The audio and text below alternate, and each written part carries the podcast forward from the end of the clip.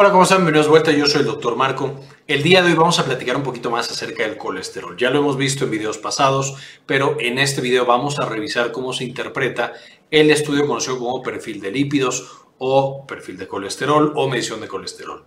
Entonces, eh, digo, tiene diferentes nombres. Eh, incluso puede aparecer, por ejemplo, como en la química sanguínea 24 elementos, está ahí metido e incluido.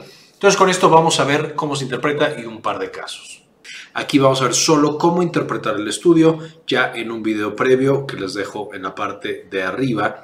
Eh, el enlace van a poder encontrar eh, algo hablando específicamente del colesterol y por qué es malo para la salud y, y las desventajas que puede tener cuando está alterado este estudio.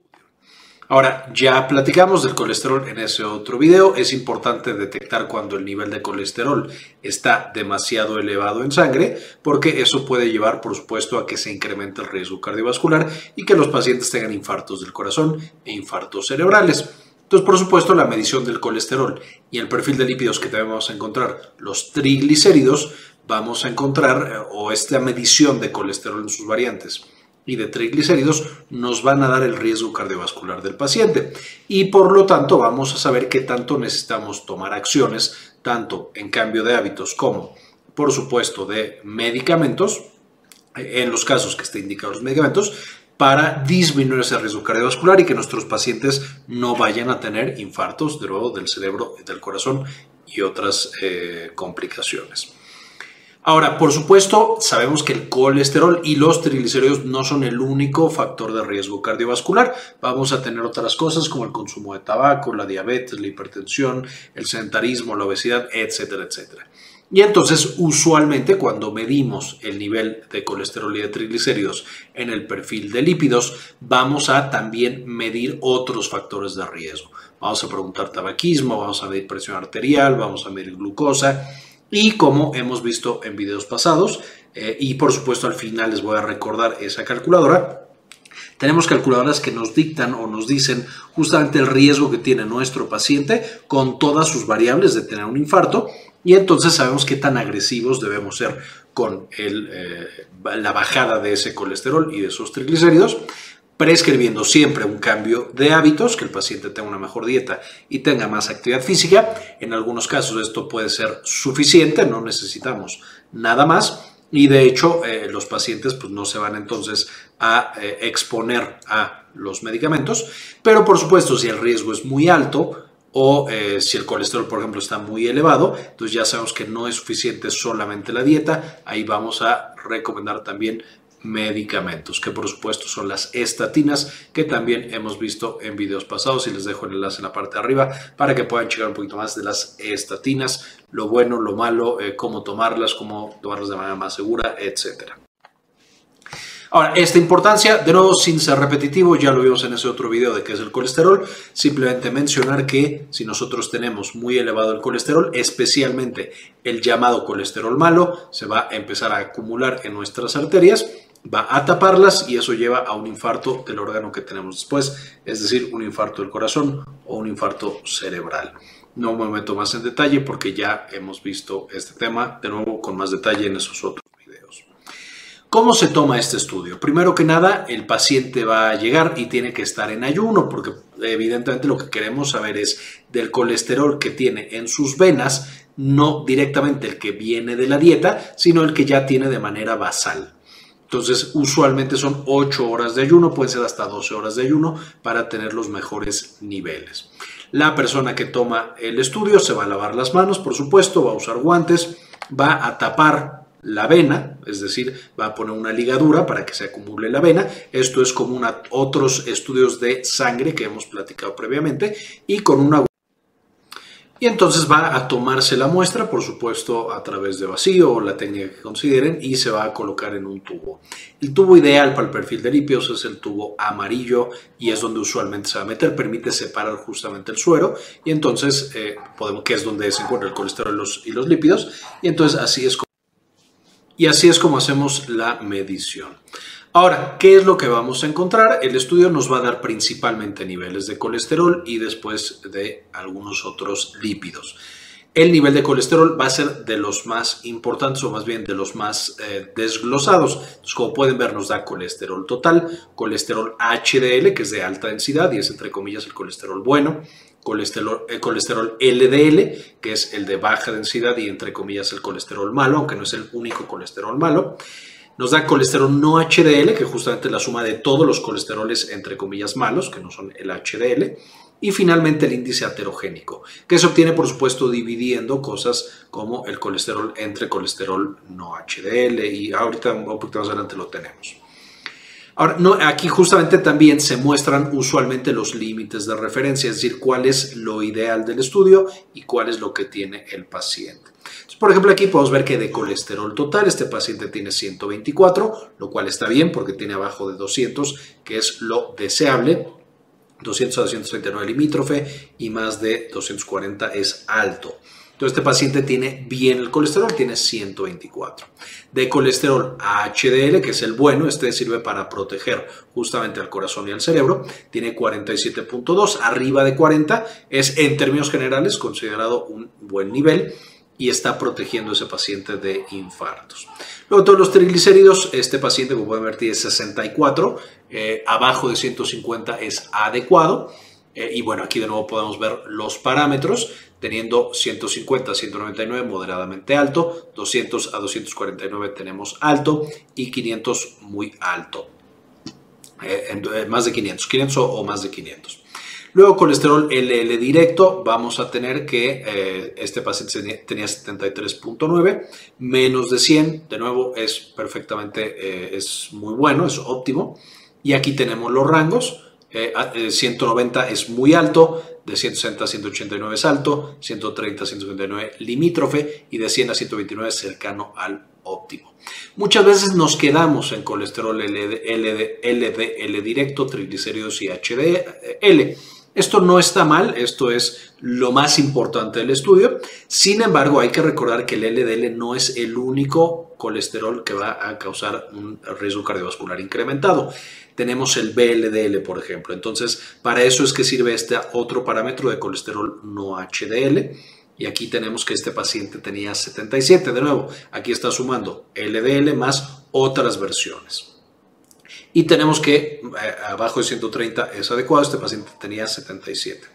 Finalmente, el índice aterogénico, abajo de 4.5, ahorita vamos a ver cuál es el índice aterogénico, pero este paciente tenía 2.6.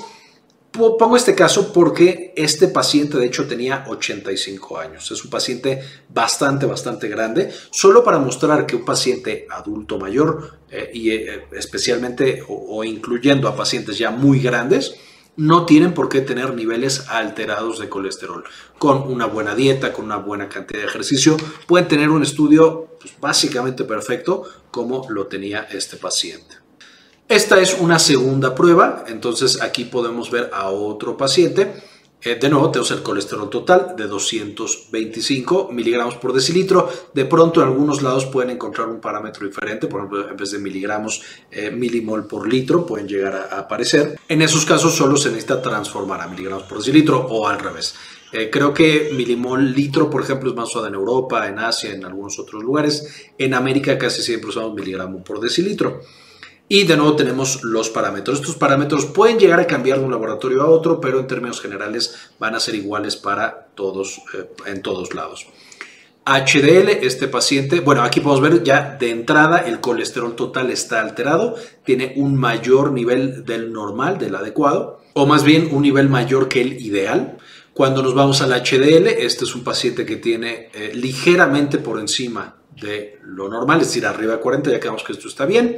Entonces, bueno, eh, eh, este paciente está dentro de lo normal. LDL podemos ver otra vez, 166 es un parámetro elevado. Eh, lo ideal sería que tuviera menos de 100. Ya de pronto de 100 a 130 podría llegar a ser aceptable si tuviera HDL mucho más elevado, pero en este caso el paciente tiene el colesterol malo, LDL, incrementado y los triglicéridos están normales. Abajo de 150 están los triglicéridos. Eh, los triglicéridos no tenemos un video en este momento, pronto ya tendremos un video en el canal hablando solo de triglicéridos, pero en términos generales los triglicéridos se asocian más con el consumo de carbohidratos, de mucho dulce, de muchos postres, etc. Mientras que el colesterol eh, es un poco más complejo, también tiene por supuesto una raíz eh, nutricional de lo que estamos comiendo, principalmente otro tipo de grasas. Sin embargo, también está fuertemente asociado a la actividad física. Entonces aquí podemos encontrar que este paciente probablemente no come tan mal en el sentido de no come tanto carbohidrato, sin embargo tiene baja actividad física, como podemos ver acá. Y aquí nos ponen BLDL separado del LDL, porque no son dos cosas diferentes, y nos pone ya el complemento, es decir, BLDL más LDL, que sería 166 más el 18, 184 miligramos decilitro. De nuevo, por supuesto, estamos encontrando que este paciente tiene el no HDL elevado en 184.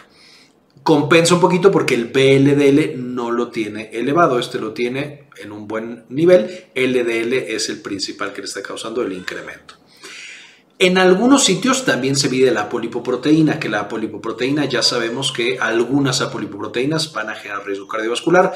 Ya no se usa tanto esta medición de apolipoproteína, pero todavía lo pueden encontrar y en algunos pacientes también nos va a servir bastante. Pero bueno, no me voy a meter mucho en las apolipoproteínas. Ahora, ¿cuál es el índice de riesgo aterogénico? Vamos a tener varios, pero en términos generales vamos a tener colesterol total sobre HDL, nos puede dar un valor, LDL sobre HDL y apolipoproteína A1 sobre apolipoproteína B. En términos generales, el que más se utiliza es este primero, el LDL sobre HDL, que es de 4, y el colesterol total sobre HDL también se llega a utilizar. Entonces, estos son ya índices que podemos llegar a usar para medir riesgo aterogénico. Y de nuevo estamos tratando de ver lo que le genera riesgo contra lo que le disminuye el riesgo. El índice aterogénico ha sufrido también un poco de comentarios recientes diciendo que el HDL no parece ser tan tan fuerte como protector cardiovascular y entonces se está analizando qué tan valioso es ese parámetro, pero bueno, también por supuesto lo dejo, todavía se mide, todavía puede ser importante medir nuestros pacientes. Eh, y bueno, por supuesto, este paciente eh, que veíamos en la diapositiva anterior es un paciente que necesita más actividad física y control de su colesterol. Ya sería cosa en la consulta determinar si solamente cambio de hábitos, dieta y ejercicio son suficientes o a lo mejor ya necesita un fármaco. Este último paciente que vamos a revisar, de nuevo, el colesterol. Aquí podemos ver que el colesterol total está bien, el HDL está bajo, un signo usualmente de poca actividad física. El LDL directo está bien, está en un parámetro ideal, está en un parámetro óptimo, pero los triglicéridos son los que están aquí incrementados. Y vemos que el no HDL está en un parámetro adecuado, eh, el HDL, así ya lo presenté acá, el índice aterogénico 3.8 está en un buen nivel eh, y eh, la relación LDL-HDL 2.4 está en otro buen parámetro. Esto es un paciente muy diferente. Como podemos ver, el colesterol básicamente está bien, el HDL un poquito bajo, pero esto no se corrige con estatinas. Eh, este paciente no sería, por lo tanto, candidato a estatinas, eh, aunque por supuesto tiene alterados los lípidos, tiene eh, los triglicéridos muy elevados vamos a ver que la terapia para triglicéridos es muy diferente. las estatinas tienen un efecto débil sobre los triglicéridos, no se usan de primera instancia y también los triglicéridos son mucho más sensibles a los cambios en la dieta. Entonces, frecuentemente va a ser el único tratamiento que damos eh, en pacientes que no tienen ambas alteradas, tanto colesterol como, por supuesto, eh, triglicéridos. Vamos a tener algunos otros como eh, SDLDL, que es otro tipo de LDL, son las que generan más alto riesgo. No se utiliza demasiado este parámetro, pero bueno, puede servir en algunos pacientes. Aquí mostramos el BLDL, que ya hemos platicado previamente. Lípidos totales, que de nuevo ya los hemos platicado previamente y proteína C reactiva ultrasensible, que es un marcador de inflamación. De nuevo, en algunos pacientes puede llegar a utilizarse, sin embargo, no forma parte como de la medición clásica de los lípidos, igual que los fosfolípidos en suero. Es otro parámetro que se puede llegar a utilizar. Si está alterado, por supuesto, no es bueno. Sin embargo, tampoco tenemos tan claro qué tan buen predictor son estos de eh, que el paciente vaya a tener eh, de manera, o sea, que nos ayude para predecir en qué pacientes tiene un alto riesgo y que nosotros tengamos una intervención adecuada. Ahora, ¿cuándo vamos a usar estatinas? De nuevo, ya lo vimos en el video de estatinas, no me voy a meter en este video. Esencialmente, si necesitamos bajar el colesterol menos de 30%, es decir, el paciente no lo tiene tan elevado, podemos eh, esperar que el paciente lo haga con dieta, con ejercicio y con cambio en el estilo de vida. Cuando necesitamos intensidad moderada o intensidad alta, disminuye el colesterol un 50% o entre un 31 y 49%, aquí ya necesitamos estatinas. Su paciente no va a lograr con dieta y ejercicio eh, bajar eh, este nivel de eh, colesterol de manera adecuada. Y por supuesto, además de esto, necesitamos dar estatinas cuando lo que está alterado es el colesterol, especialmente que el LDL y el VLDL estén incrementados. Si el paciente solamente tiene HDL bajo o solamente tiene triglicéridos alterados, las estatinas no necesariamente están indicadas. Podemos llegar a causar al paciente los eventos adversos de estos medicamentos, que por supuesto son muy buenos y muy seguros, pero tienen eventos adversos y entonces estamos sometiendo a los pacientes al evento adverso sin ofrecerle la ventaja y, por lo tanto tenemos que seleccionar muy bien qué pacientes sí y qué pacientes no. Ahora, además de que vamos a tener la medición del colesterol que es, y de los lípidos, incluidos los triglicéridos, necesitamos también calcular el riesgo cardiovascular de nuestros pacientes. Esta calculadora ya la hemos visto en el pasado, en otros videos. De nuevo les voy a dejar en la parte de arriba el enlace para que puedan checarla una vez más. Eh, y es muy importante que cuando nosotros evaluemos justamente este nivel de lípidos, también evaluemos los otros factores de riesgo colesterol total, está incluido en la calculadora, tabaquismo, si fuma o no fuma el paciente, la edad, por supuesto a ciertas edades ya es más riesgoso tener los lípidos altos, si el paciente es o no diabético, el género y la presión arterial. Y todo esto, cuando nosotros lo metemos dentro de la calculadora, nos dice la probabilidad de que nuestro paciente se infarte y por lo tanto qué tan agresivos debemos ser con nuestro manejo. Entonces es importante recordar esta calculadora dentro del contexto de atender a los pacientes con riesgo cardiovascular. Eh, y bueno, este es el resultado que nos da. Entonces, por ejemplo, en los datos que puse previamente, que son estos de acá, vemos que el paciente, como tiene presión arterial normal, el, colesterol un poco elevado, no es diabético, 65 años, mujer y si fuma, vemos que su riesgo es bajo y por lo tanto podemos manejar básicamente medidas dietéticas eh, y por supuesto de hábitos. Si nos hubiera salido ya en amarillo, naranja, rojo, por supuesto, necesitamos ser mucho más agresivos. Básicamente esta es la información que tenía el día de hoy. Espero este video les sirva mucho justamente para que podamos atender mejor a nuestros pacientes y prevenir que vayan a tener un infarto o que vayan a tener alguna complicación grave. Eh, quiero, antes de despedirnos, Agradecer a algunas de las personas que han decidido apoyar el canal con una donación mensual de 1 o de 2 dólares. Y este video específico dedicárselo a Gloria Alonso González, Luis Fernando Zacarías, Antonio Guizar, Claudia Gabriela García, Abraham Santana, Laura Elena Barojas, Virginia Torres, Marcelo Mercado, Patricio Pérez, José Luis Tobar, J.D. Montt, Doctora Milis, Jason Silva, Héctor L.P. Sainz, Jorge C. Beltrán, Guadalupe Guardiola, José Luis Tobar, Yami Pascasio, Mike Angelo, Rosaura Murillo, David Semayo, Dr. Fermín Valenzuela, Pablo Antonio, Cindy Magaña Bobadilla, Moni Leigh y Carlos Luis. Por supuesto, si quieren también apoyar al canal, en la descripción del video hay un enlace para que lo puedan hacer. Y como siempre, al final les dejo las referencias de las que saqué la información para este video. Por supuesto, ya saben que muchas de las imágenes vienen de Wikipedia y las imágenes de Wikipedia justo pongo en la diapositiva eh, junto a la imagen específicamente cuál es la referencia para que puedan también checarla y utilizarla. Este video es en parte posible gracias a nuestra tienda en línea Synapsis Store en synapsistore.com, donde ahora además de encontrar los productos que ya conocían, como nuestros libros originales, por ejemplo Farmagrafía del Dolor y las presentaciones con las que hacemos los videos para el canal, también van a encontrar algunos servicios como consultoría para tesis, estadística, editorial y de algún otro tipo. Finalmente, dentro de las presentaciones, por supuesto, van a encontrar las de los principales videos que ya conocen. Eh, nuestro libro de farmagrafía del dolor y algunas otras cosas que les podrían interesar. Muy bien, esto fue todo por el video. Espero les gustara, le entendieran y ya sepamos un poquito más cómo orientar a nuestros pacientes cuando requieran esta eh, consulta de salud cardiovascular y cuando nos traigan estos estudios de perfil de lípidos. Muchas gracias por ver hasta este punto del video y como siempre, ayúdenos a que vea el mundo, compartan la información.